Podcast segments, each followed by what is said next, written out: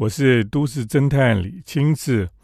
那因为这个暑假呢，有到土耳其伊斯坦堡去旅行哈。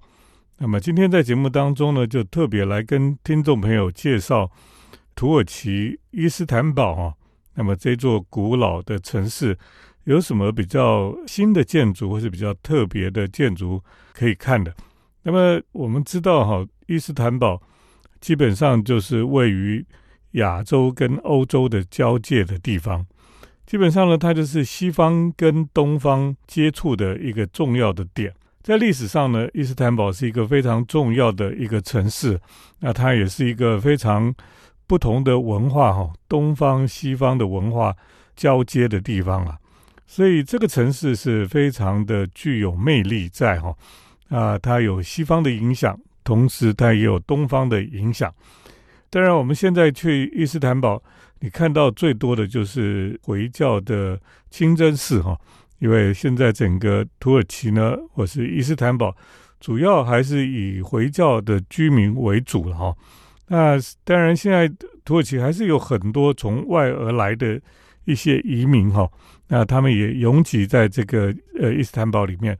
可是呢，就是呃回教的居民还是比较多哈。那么，如果我们现在去伊斯坦堡哈，你可以看到，其实很多的塔都是清真寺的塔。那清真寺每一个区几乎都有一个清真寺。我说大型的清真寺，那小的清真寺就是有一点可以讲说是不计其数了哈。这个有点像他们在分这个教区一样哈。就是每一个区每一个区都会有一个呃比较大的主教堂一样哈，那么其他的呢就会有一个一些比较小的社区的清真寺也有。那我们看这些大小的清真寺哈，怎么去看它的大或是重要不重要的清真寺哈？那小的清真寺可能它的那个祷告的那个拜塔哦，就可能只有一根或是两根而已。那通常哦，这个比较雄伟的大的。这个清真寺呢，就四根以上哈，比较大的清真寺，所以我们看他那个拜塔，我们就知道说，哎，这个清真寺的重要性哈。那我们到清真寺去看哈，但最重要就是这个圣索菲亚大教堂啊。那圣索菲亚大教堂呢，过去是教堂，后来又变成这个清真寺哈。你去看它，都有一些过去的遗迹在啊。那圣索菲亚这个大清真寺呢，它原来是变成我们所谓的博物馆啊，就是进去参观的地方。可是最近呢，因为他这个统治者哈，土耳其的统治者哦，就比较倾向这个回教的民族主义，所以呢，他就把这个清真寺呢，就改回变成不是博物馆，就变成清真寺了。改为清真寺以后呢，就很多的回教徒都一定会到那边去参拜了哈。所以呢，呃，你知道你进清真寺哈，都要脱鞋子了哈。然后有成百上千的人涌到那个地方去的时候呢，大家都脱鞋子哦，那个的确是味道是有点可怕哦。不过呢，就是整个非常庞大的清真寺里面哈，就不像以前那么的空灵了，它现在就是非常的拥挤，很像菜市场一样。有时候进去还觉得有点可怕哦，人太多了。那附近呢，还有一个比较大的清真寺呢，就是所谓的蓝色清真寺了哈。那它也是现在是呃人潮也很多哈。那么他们呃做礼拜的时候呢，就很多人哦，连那个清真寺的外面那个走廊下面也坐满了人。你可以想见哈，诶，他们每一次去清真寺礼拜的时候呢，那个人潮之多的哈。散场的时候也是非常多的人哈，所以其实也是非常壮观的一种场面。那么呃，如果我们到伊斯坦堡哈，除了看到这些清真寺的塔尖塔之外呢，事实上呢，你最近可以看到有一个新的塔出现。这个塔呢，就是土耳其的电视塔哦。当然我们知道很多地方哦，他们。很多，即便它是旧的城市，它都在山上都会盖一个电视塔。电视塔的作用就是广播哈，这个放送的一个地方了。那它通常居高临下，所以它可以涵盖很多地方。这个呃收视哈就不会有死角了。所以这个电视塔哦就变成现在呃伊斯坦堡最高的一个塔。那这个塔有什么特别呢？等一下我再跟听众朋友来分享。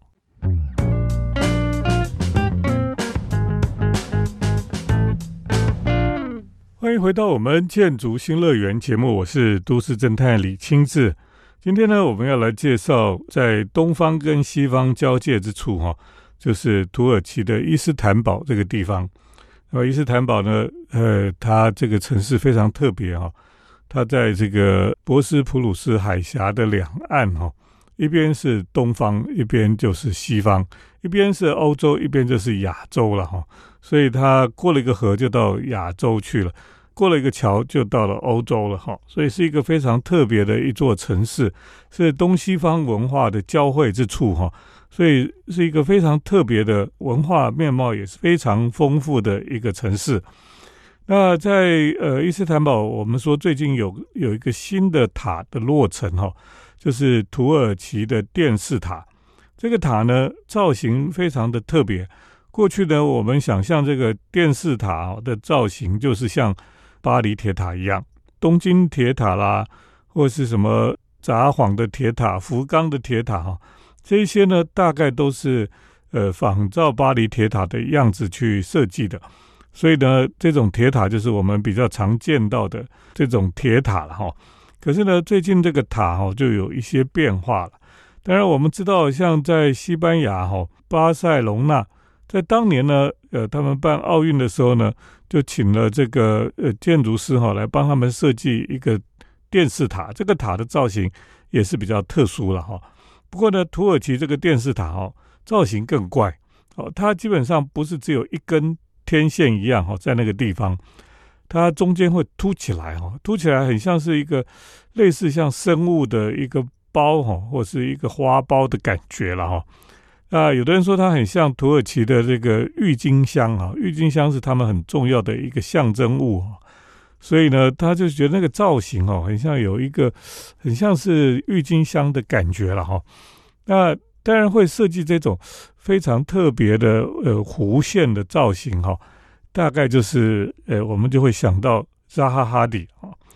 那么扎哈迪这个女建筑师呢，当然她很多都是很多不一样的弧线啊、曲线啊等等的哈。那么设计这个土耳其电视塔的这位设计师哈，他其实过去是在扎哈哈迪的事务所里面上班过，他是一个土耳其人。那么他回到土耳其自己做建筑师的时候呢，他就设计了这座电视塔了。所以你看这个电视塔呢，你大概可以知道这个建筑师哈，他是待过扎哈里的事务所，有这种比较特别的风格了哈。所以呢，现在只要你站在这个海峡的两边哈，基本上往对岸看过去哈，都可以看到这个电视塔就立在山上哦。那如果你进到那个塔里面去哈，往这个高楼层展望台去看的时候，你基本上就可以从那个地方呢，把整个土耳其伊斯坦堡它城市的面貌哈，就看得一清二楚了哈。所以我觉得呃，有机会到伊斯坦堡去看看这个电视塔哈，我觉得也是一个很不错的一种安排哈。你可以在那里就可以看到整个城市的整体面貌。这个是土耳其的电视塔。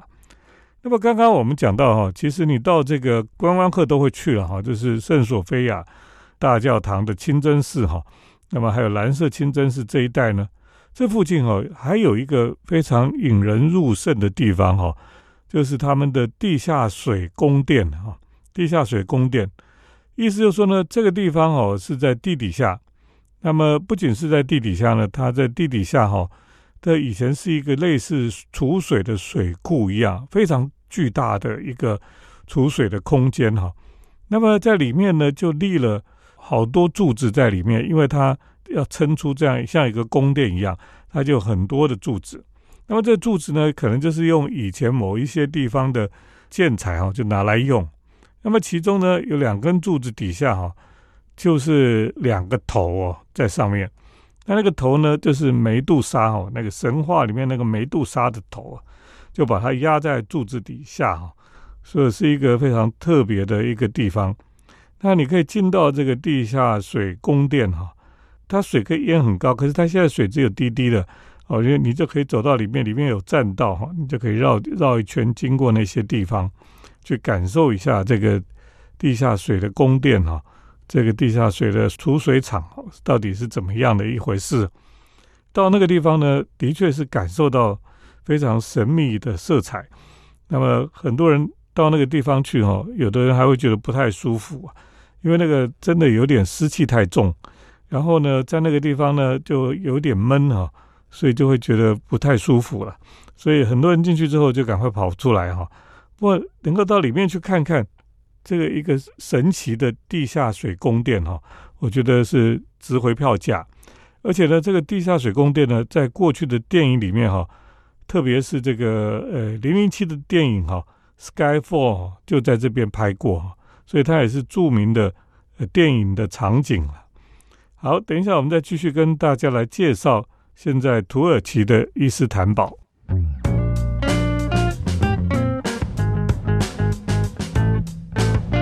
欢迎回到我们。建筑新乐园节目，我是都市侦探李清志。那我们今天特别来介绍土耳其的伊斯坦堡。那么在伊斯坦堡呢，我们还去看了一个车站。这车站非常特别哈，这里就是所谓的东方快车哈，它的终点站哈，在伊斯坦堡席尔凯吉车站。那么这个车站呢，非常的华丽啊，呃，很漂亮的一个车站。在这个地方呢，刚好就是东方快车哈。我们看这个小说哈，《东方快车谋杀案》哈，东方快车最后就是开到了伊斯坦堡。那么在伊斯坦堡的吉尔凯吉车站停靠，这个车站有非常华丽的天窗哈，有一点穆斯林异国色彩的装饰。那么当这个东方快车来到伊斯坦堡哈。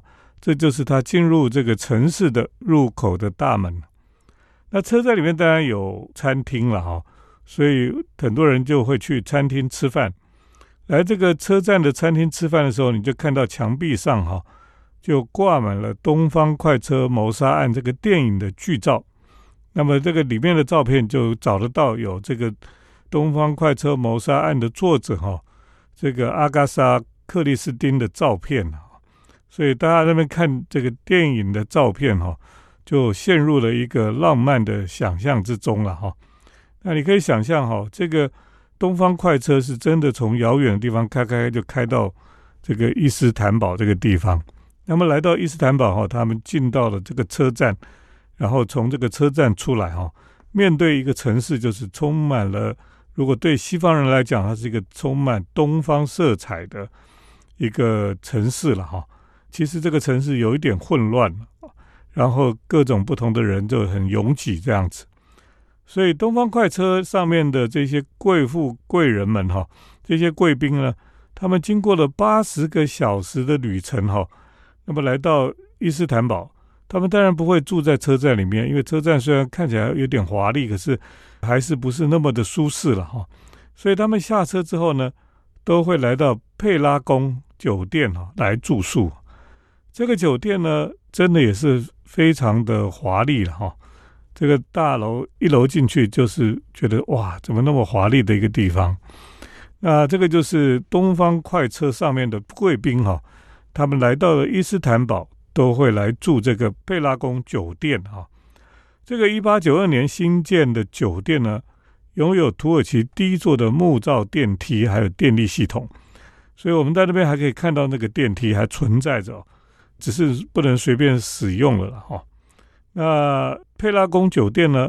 它除了有第一座这个电梯跟电力系统之外哈，那么很多有名的人哦都会来住这边了，像海明威啦，像贾桂林，像阿加莎克里斯汀啊，还有土耳其的国父哈凯莫尔哈，他们都曾经住过这家酒店哈。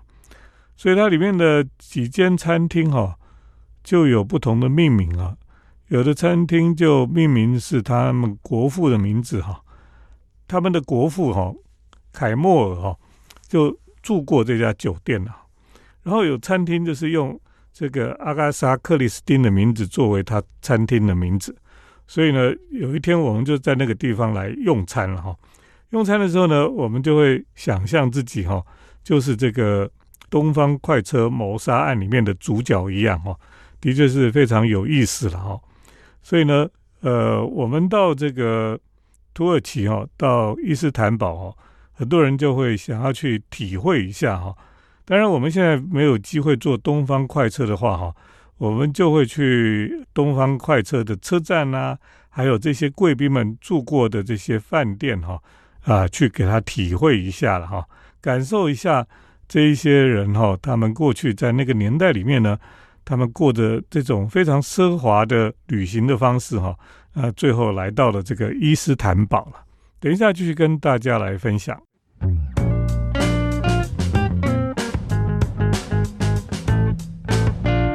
我是都市侦探李清志，那么我们今天在节目当中跟大家来介绍现在哈。土耳其的伊斯坦堡可以去看看什么样的建筑哈？呃，我知道这几年哈，当然土耳其的伊斯坦堡也是有一些变化了哈，一些不同的景点哈，大家还是有机会可以去看。不过呢，现在有一些新的地方哦，可能一般人比较没去过的哈，像我们在节目当中跟大家介绍的土耳其电视塔，就是很多人都不知道的地方，因为它是新的塔，连这个呢。导游哦都不太知道这个塔在哪里哈，或是怎么上去的。呃，游览车的司机也不知道怎么走哈，因为它是非常新的一个点。那么另外呢，还有一个地方哦，大家也比较不知道的哈，就是土耳其最早的发电厂哈，它不叫做能源站哈，就是 Energy Station。那这个是土耳其最早的火力发电厂。那这个工厂呢？非常的庞大，里面的机器很巨大，现在呢都把它保留下来了哈，所以呢你可以去参观个工厂的博物馆。可是这个工厂的博物馆哈，它居然就是在一栋大学里面呢。你去的时候你就发现，哎，怎么是一个大学的校园啊？原来呢这个工厂呢被改造成一个大学的校区了哈。这个大学是一个呃土耳其非常有钱的。富豪他所办的大学，那他的学校的有一些呃科系呢，他们就把它放在这个校区里面。这个校区呢，就是原来的这个发电厂的这个厂址的地方。所以呢，你就会发现哈，它的图书馆、它的教室哈，或是它的这个活动空间呢，居然是跟这个旧的发电厂那个巨大的机器在一起。哦，所以是一个非常特别，然后又非常。有个性的一个学习的空间哈，那我觉得非常有趣哈。然后走在这个工厂里面，旁边都是巨大的机器，甚至你还可以看到有一个操控室哈，那个就是一个很巨大的，然后桌子上面有一堆仪表板这样子，然后你在里面，你就会觉得好像哦，好像控制了什么东西一样。那么在那个当中呢，他们也成为了他们学校活动的空间哈，这是一个非常特别的学校了哈。居然是在土耳其最早发电厂的厂址里面的哈，我就觉得非常值得去参观这个地方。到那边你会对那个喜欢机械的人来讲哈，这种机械美学非常的哦吸引人，非常有神秘感。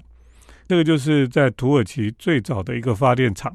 那么现在呢，居然就是一个大学的校园了哈，能够把大学校园跟这些呃工业遗产的。这个历史建筑哈，把它融合在一起哈，也是一个非常特别的一种经验吧。哦，那这也是土耳其最近呢最受人家瞩目的一个地方。那当然，我们去看电影哈，都很多都是拍到土耳其啦哦，有什么这个即刻救援啊，什么零零七的电影啊，都会拍到土耳其伊斯坦堡，因为这里他们会觉得说，哎，这里就是东方西方交汇的地方。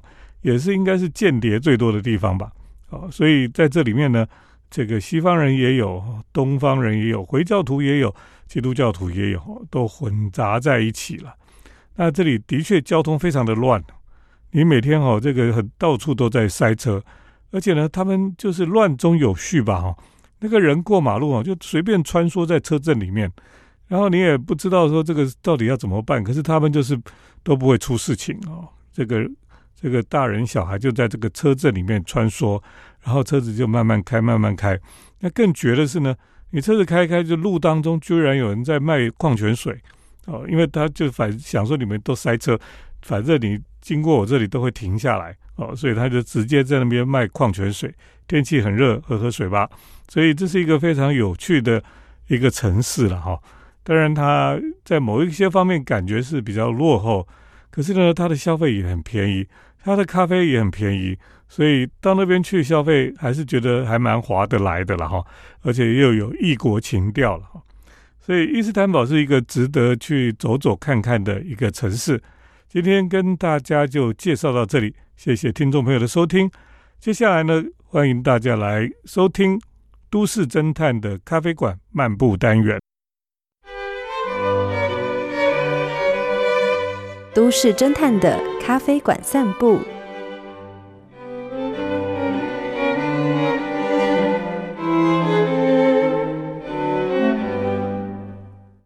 欢迎来到都市侦探的咖啡馆漫步单元。今天呢，在咖啡馆单元里面呢，跟大家来介绍一个在渔港边的咖啡店哈。那我想，我们平常在都市里喝咖啡哈。那看出去就是交通很混乱的车水马龙的街道，那么看出去就是大楼或是公寓哈。可是呢，我们总是会想象说，哎，如果能够在有一个咖啡店里哈，那外面就是渔港哈，或是港口，你就可以看海，就可以看到船来来去去哈。那是一个什么样的光景哈？其实最近呢，在基隆哈就有很多可以看到海、看到这个船只的来来往往的一个咖啡店哈。那么其实这几年哈，在正滨渔港哈，呃附近就开了很多咖啡店。那之前我们也跟听众朋友有介绍几间咖啡店。那在正滨渔港里面呢，最近开了呃有一些咖啡店、一些餐厅哈，那么也有一些吃冰的地方哈。越来越像是一个非常有趣的一个渔港了哈。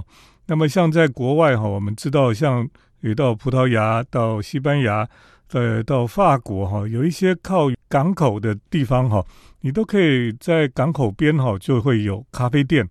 呃，你坐在咖啡店里面，或是甚至呢，你就坐在咖啡店的外面哈，你就可以看海，然后看这些船来来去去哈。我觉得那是一个很棒的一种氛围哈。那我最近呢到正滨渔港哈，又去了一家咖啡店。那么这家咖啡店呢就在渔港的旁边而已哈，叫做如斯咖啡了哈。呃，Rose 哈，Rose 是英文的 Rose，所以呢，你到这家店里面呢，你就可以看到有一个红色的大的英文字母 R，就放在这个墙壁上。呃，这个咖啡店呢，基本上就是一个老房子的改建哈。其实，在正滨渔港旁边很多的老房子，那么一楼的部分哈，其实说是一楼哦，靠另一边是马路，是一楼的部分就是二楼了哈。可是靠渔港这一边呢，其实就是像是地下室一样，所以呢，这个整个咖啡店呢，有一点点像老房子废墟的感觉哈。可是呢，哎，其实在里面哈，呃，你到里面去还是可以看到外面这个渔港的渔船哈。非常有趣的一种咖啡店的风格哈，然后呢，他在咖啡店里面呢，他也有烘焙这个咖啡豆，它还有一个二楼的部分哈，有时候也有一些展览在二楼，所以呢，算是一个非常有趣的咖啡店。那这个咖啡店呢，它当然也有外卖了，还有一个窗口哦，是可以外带的咖啡。可是呢，当然很多人就坐在里面喝咖啡，也可以看着外面的渔港。那最近呢，因为在正滨渔港每一年哈都有办这个基隆的潮艺术哈，潮就是潮汐的潮，然后三点水的潮。潮艺术呢，基本上都是在讲这个海洋艺术了哈。那么今年呢，它比较多是在谈海洋生态了哈，所以呢，它有一些艺术作品呢，就是在强调海洋生物啦哈，或是在强调。这个海里有很多的垃圾哈，这个环保的问题等等的，呃，所以呢，我就特别跑去看这个呃潮艺术的展览。有几天是天气不是很好了，都下雨哈，所以就躲到这个咖啡店里面去。我觉得咖啡店有一个很大的好处就是哈，有时候这个旅行的人呢，他可以天气不太好，或者太冷，或是太热哈，你都可以有一个地方可以躲一下哦。所以咖啡店基本上呢，在都市里面哈，也是一个像庇护所一样哈，你可以躲到那边去，不管你是要逃避什么事情哈，都可以逃到咖啡馆里面去。啊，有时候呢，他就让你可以。有一个歇脚的地方了哈，呃，我们旅行的人呢，常常一个人走，走到很累，就需要坐下来休息一下哈，所以咖啡馆就是扮演一个很重要的角色了啊。那这个如斯咖啡呢，就在这个镇滨渔港的旁边了哈。啊，在这个潮艺术里面呢，它有一个作品哈，像一个很大的灯笼一样，那它就放在这个咖啡馆的前面。那到了周末呢，它有几个特定的时间呢，这个发亮的作品哈就被搬到渔船上面去哈，所以它就会在海面上移动，变成一个发亮的一个海上移动的一个公共艺术的作品一样。所以呢，在这边喝咖啡又可以欣赏这个一些艺术的作品哦，我觉得也是一个非常特别的，在台湾哈居然都可以有这样的机会哈，呃，有这样的咖啡店。我觉得是很不错的。那很多人就会想说，在这个渔港旁边开咖啡店会不会生意不好哈？其实这几年哈，基隆的正滨渔港哈，几乎就是一个很棒的观光点啊。我想哦，你在台北哈，你想要去一个港边喝咖啡哈，大概就是除了淡水之外哈，就是到基隆去了哈。啊，淡水当然淡水的渔港哦，其实已经不太有渔船的了。所以你比较少看到船啊，当然淡水可以看到这个淡水河，看到这个观音山也很漂亮。可是基隆呢，它是一个真正的港口啊。基隆有一些咖啡店是可以看到大船的，那有一些咖啡店呢，像这个正滨渔港的咖啡店呢，它是可以看到很多渔船进进出出哈。那这边也有一些这个海巡队哈，海巡的这个船也会停泊在这个地方。所以呢，呃，喜欢看船的人哈。就可以到这边来，一面喝咖啡哈，一面来看船哈。今天跟大家介绍的就是在正滨渔港旁边的如斯哈 Rose 的咖啡馆啊。我想，呃，你喜欢喝咖啡又喜欢看海看渔船的人哈，可以到这边来喝咖啡。今天呢，咖啡馆漫步单元就跟大家介绍到这里，谢谢听众朋友的收听，我们下礼拜再见。城市的幸福角落，来杯手冲单品，享受迷人的香醇世界。